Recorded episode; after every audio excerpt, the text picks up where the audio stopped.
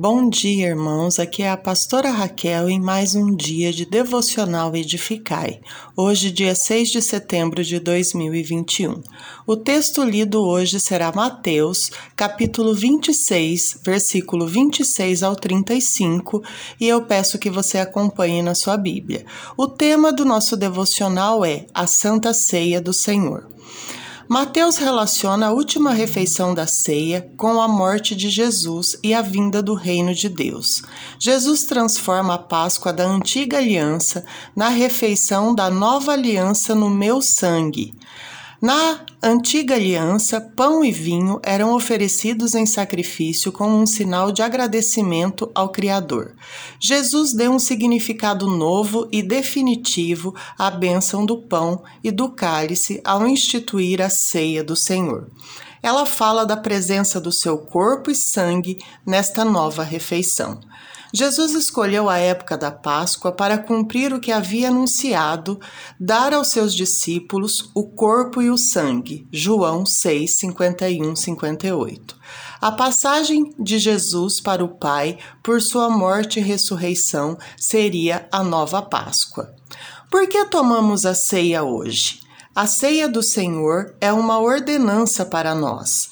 Ele diz em Lucas 22:19: Fazei isso em memória de mim, até que ele volte. A igreja deve comer o pão e beber o cálice em memória de Cristo.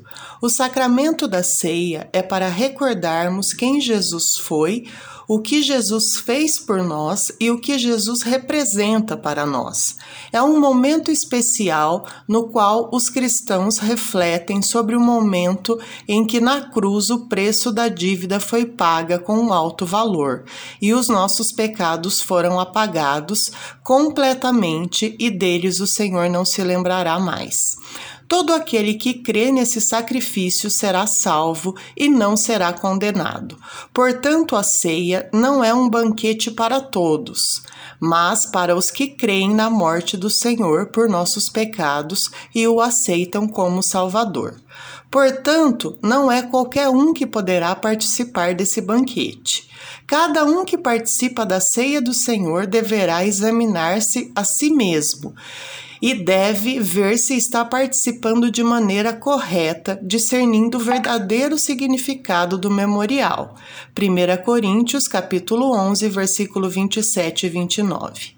A ceia do Senhor é um ato espiritual, partilhado por aqueles que estão em comunhão com Cristo. Jesus não ofereceu o pão e o cálice a todos os que acompanhavam e o ouviam, mas ele ofereceu aos seus discípulos, aqueles que estavam perto. Aqueles que ainda não se converteram ou são apenas simpatizantes, sem que queiram se submeter à doutrina e comunhão com a igreja, não poderão participar, mas apenas observar. A ceia do Senhor é um ato que nos leva a olhar o panorama de toda a história da Bíblia. Aponta para o passado, lembrando a libertação da escravidão do Egito, lembra-nos da cruz de Cristo e seu sacrifício, mas ela também aponta para o futuro e ali vemos o céu, a festa das bodas do Cordeiro, quando ele vai nos receber como anfitrião no grande banquete celestial. Apocalipse 19, do versículo 7 ao 9. A ceia do Senhor, meus queridos, é a nossa oportunidade para lembrar o sacrifício que Jesus fez na cruz, pelo qual ele nos oferece a esperança da vida eterna. Por, portanto, todas as vezes que comerdes e beberdes do cálice, anunciai a morte do Senhor até que ele venha. Por isso, temos que dar su suma importância para esse ritual e não deixar que nada impeça esse momento de comunhão com o Senhor. Temos que ir alegremente tomar a Santa Ceia todos os meses, com o coração grato e com fé na volta de Cristo.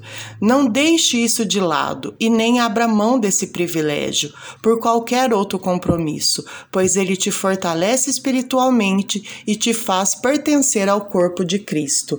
Então, preste atenção e dê muito valor a essa ordenança que o Senhor propôs para nós crentes, como um memorial para todas as gerações que devem ser lembradas e celebradas na comunhão dos santos.